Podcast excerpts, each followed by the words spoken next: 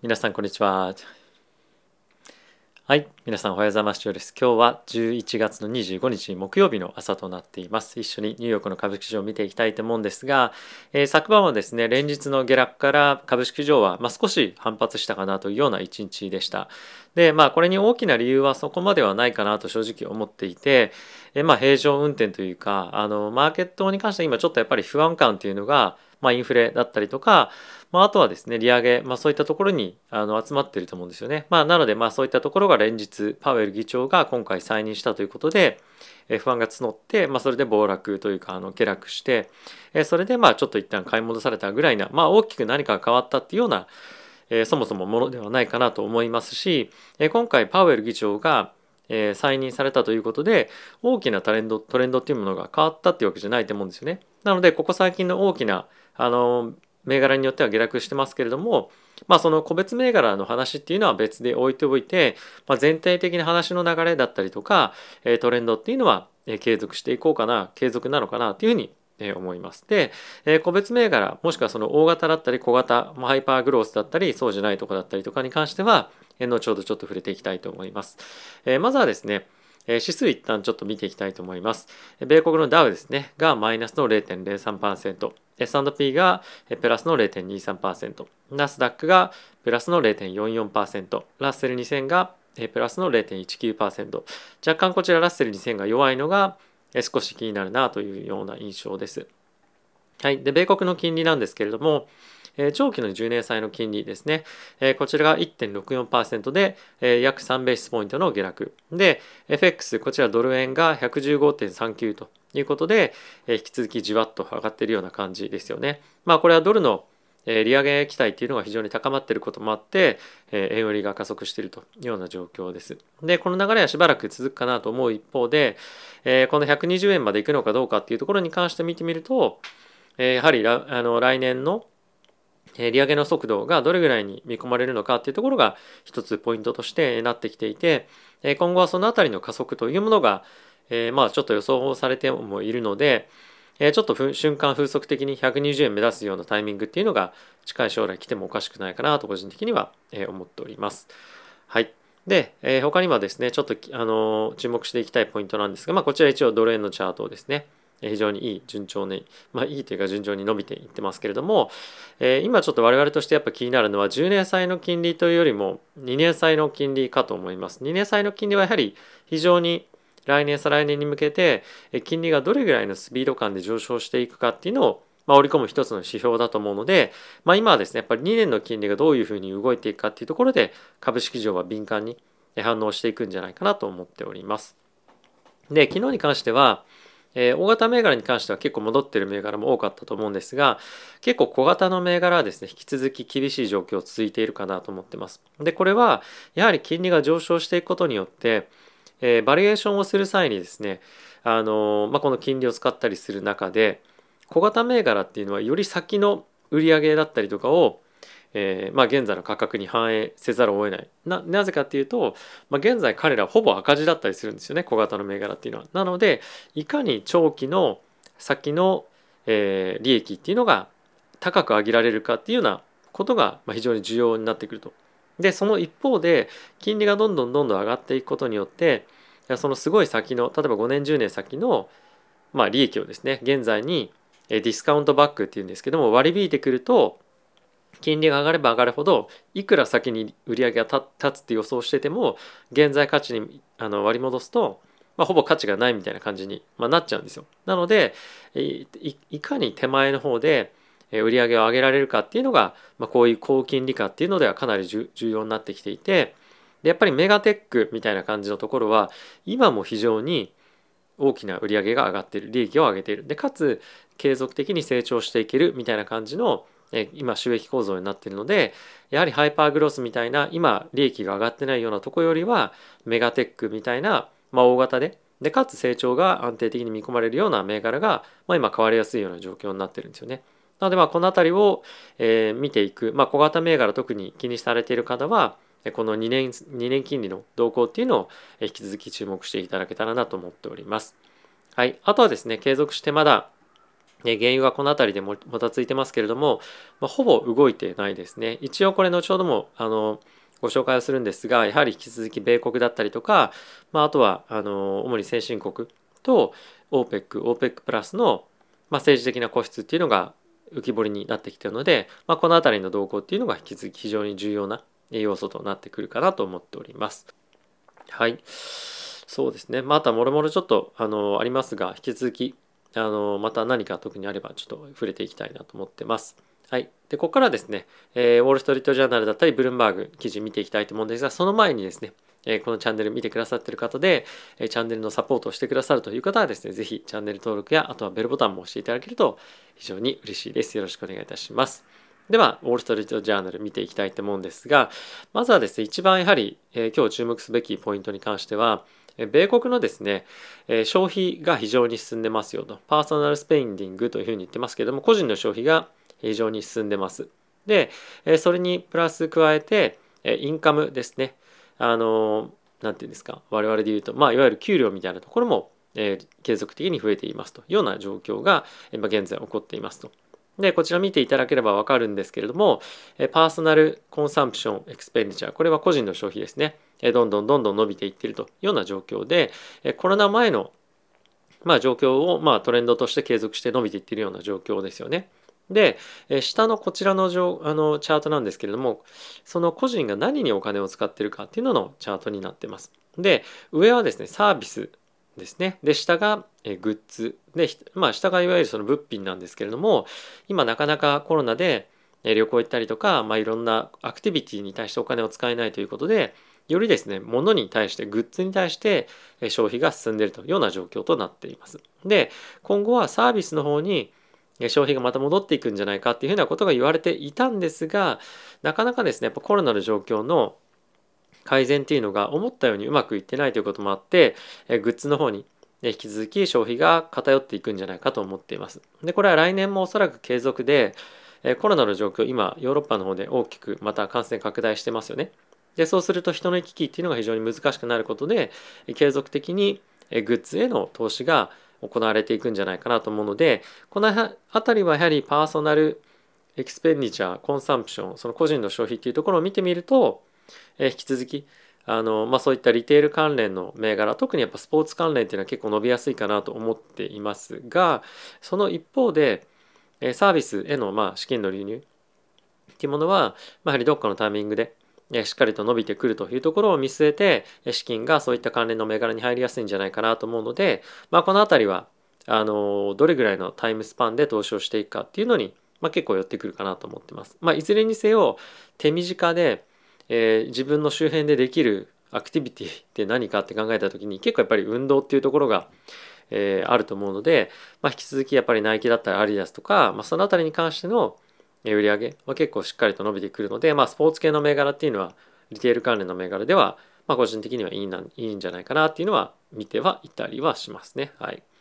あとはですね、続きまして、えー、先日 FRB というか先月のですね、FOMC ありましたけれども、そこでのミニッツが公表されていました。その中で、えー、今非常に注目、今日も短期の金利上がってましたけれども、思ったよりもインフレが加速するんじゃないかっていうことのリスク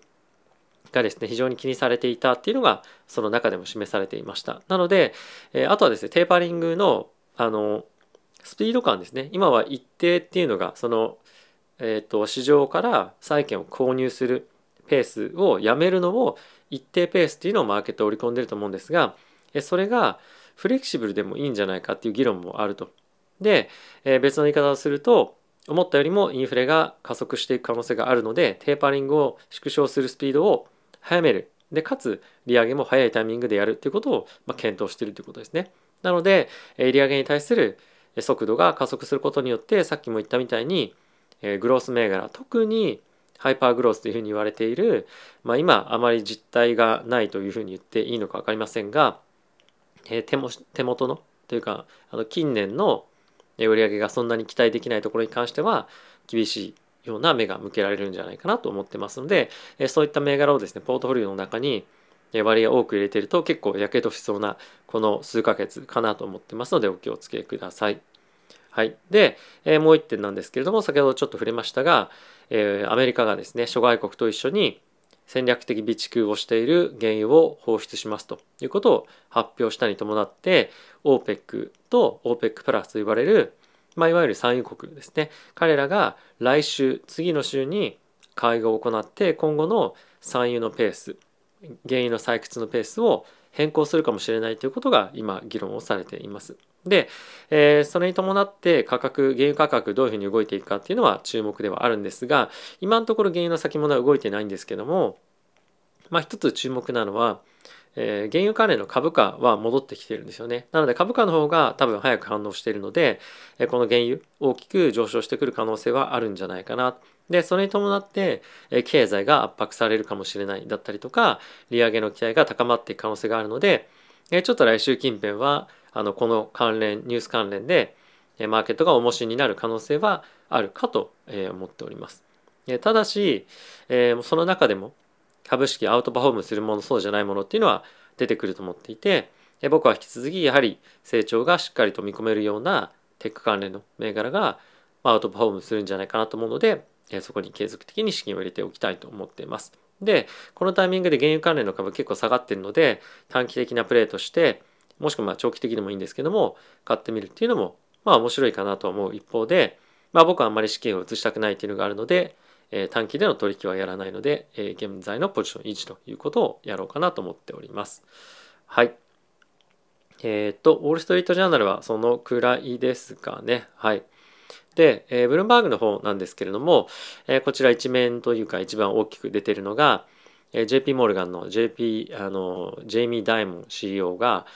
え、アメリカのですね、あんまある大学、まあ、あるって別に隠してるわけじゃないんですけども、え、大学での、まあ、講演というかあのスピーチした際に今年、えー、中国の共産党は100周年お祝いしてますよね。で、えー、それに伴って、えー、非常に彼らは長くついていると。ただし、えー、JP モルガンの方があの長く続くけどね母みたいな感じであのこの中国をちょっとバカにしたようなですね冗談を言っていたんですね。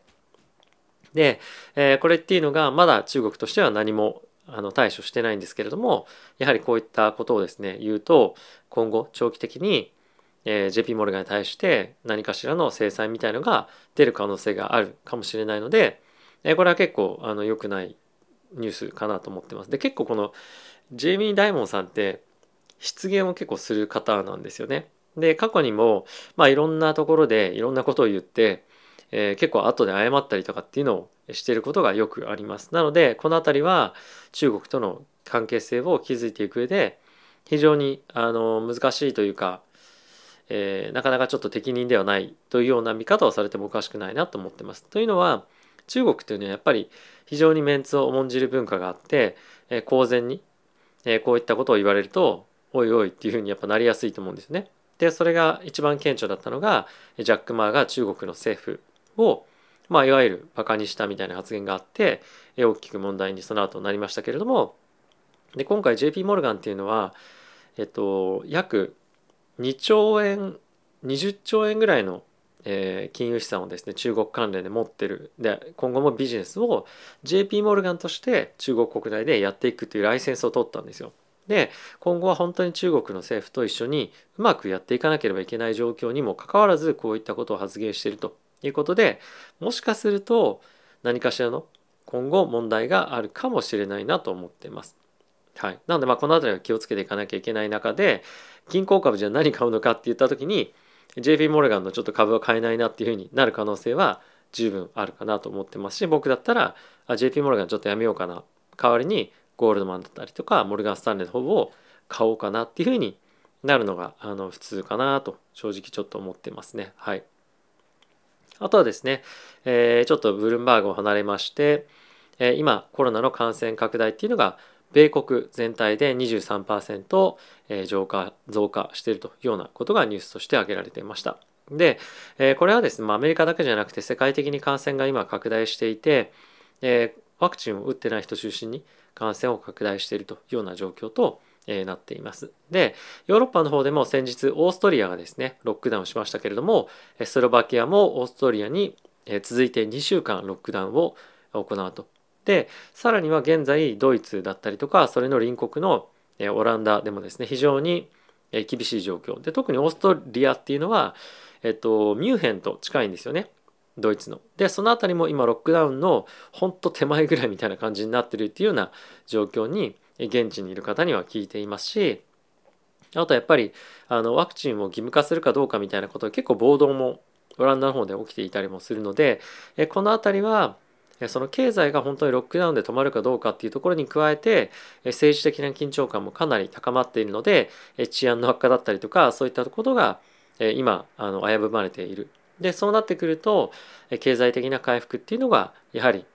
え長期的に少し難しいもしくは低成長が続くみたいな感じがですねあのまあ予想されでかつ流通網が乏しくなることによって物価のさらなる上昇とかっていうのがま、予想されることからちょっとやっぱヨーロッパに関しては、え投資が少し難しいなみたいな、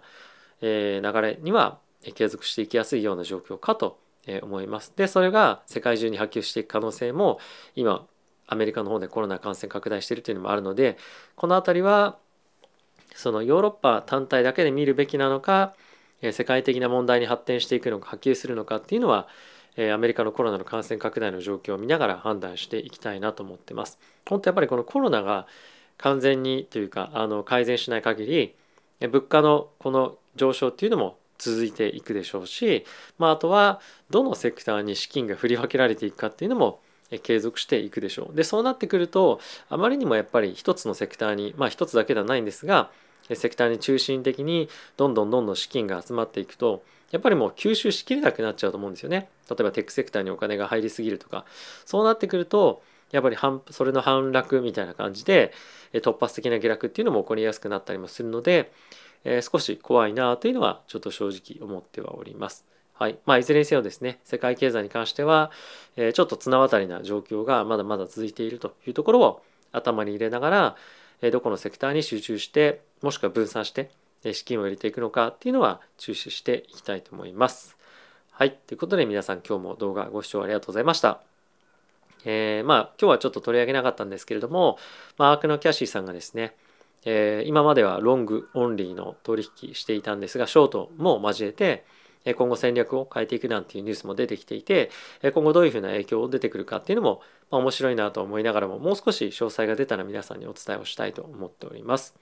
はい、まあ、継続して米国株への投資っていうのは継続していきたいなと思いますし、まあ、世界中の金余りの状況っていうのはそんなに簡単に収まってこないと思うので、まあ、こういう不透明性が高いような状況ではあるんですがまだまだ株式市場上昇していくんじゃないかなと思っております。